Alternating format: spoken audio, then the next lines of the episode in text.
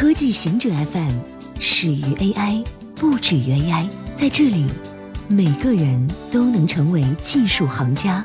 欢迎收听科技行者固定点，我们为您甄选更快、更即刻的全球科技情报。三星宣布与假的 Supreme 建立合作。三星周一在中国北京发布了 Galaxy A8s，该公司首款配备黑瞳全视屏的智能手机。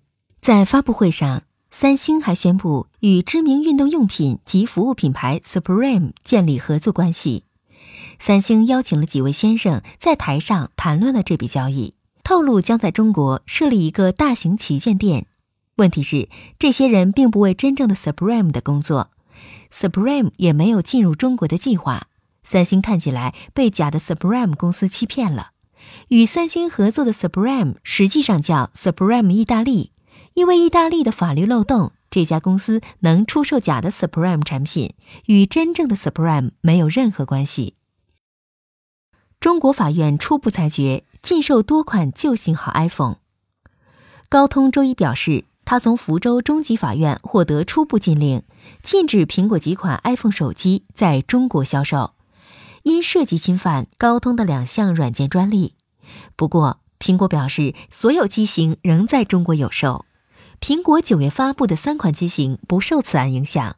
中国这项裁决是高通与苹果在全球专利战的一部分，两家公司在全球数十个司法管辖区内提起大量专利诉讼。调查发现，五分之一的人通过社交媒体获取新闻。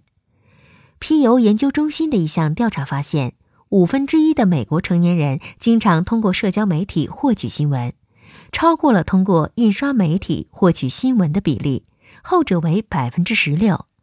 去年的调查显示，通过社交媒体和通过纸媒获取新闻的比例基本相同。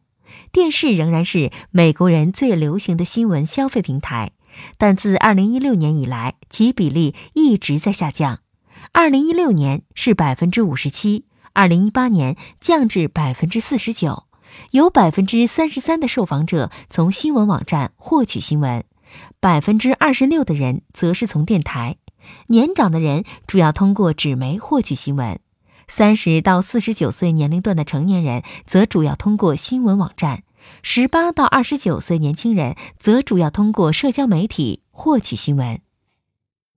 NASA 旅行者二号进入星际空间。NASA JPL 报告，旅行者二号已经离开了太阳风层，进入到了星际空间，继旅行者一号之后，成为第二个人造星际物体。后者进入星际的时间是在二零一二年。旅行者二号于一九七七年发射。发射时间比旅行者一号早十六天，但由于飞行轨道不同，它比旅行者一号晚六年抵达星际空间。旅行者二号目前距离地球一百八十亿公里，地球任务操作人员仍然能与它进行通信，但由于距离遥远，信息从飞船发送到地球需要十六点五个小时。麻省理工学院工程师将黄蜂毒变成抗生素。黄蜂和蜜蜂的毒液包含了大量能杀死细菌的化合物，但许多化合物对人类也有毒，因此不能充当抗生素使用。在对南美黄蜂毒液抗生素特性进行系统性分析之后，麻省理工学院工程师创造出了一种对细菌有效但对人体无害的肽变种。对小鼠的研究发现，最强的肽能完全消灭绿脓假单胞菌菌株。这种菌株能引发呼吸道等感染，能抵抗大部分抗生素。研究报告发表在《自然传播生物学》期刊上。他们针对的从毒液中分离出的肽只有十二个氨基酸，足够小到能创造出对人体无害而对细菌有效的变种。